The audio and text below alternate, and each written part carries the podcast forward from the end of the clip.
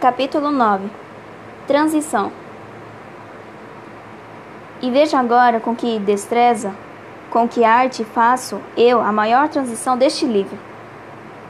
Vejam, o meu delírio começou em presença de Virgília. Virgília foi o meu grau pecado da juventude. Não há juventude sem meninice. Meninice supõe nascimento. E eis aqui, como chegamos nós, sem esforço, ao dia 20 de outubro de 1805, em que nasci. Viram? Nenhuma juntura aparente, nada que divirta a atenção pausada do leitor? Nada. De modo que o livro fica assim, com todas as vantagens do método, sem a rigidez do método. Na verdade, era tempo. Que isso de método, sendo como é, uma coisa indispensável.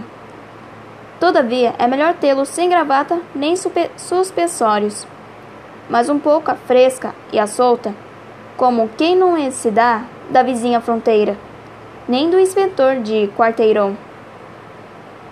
É como a eloquência, que é uma genuína e vibrante, de uma arte natural e feiticeira, e outra tesa, engomada e xoxa. Vamos ao dia 20 de outubro.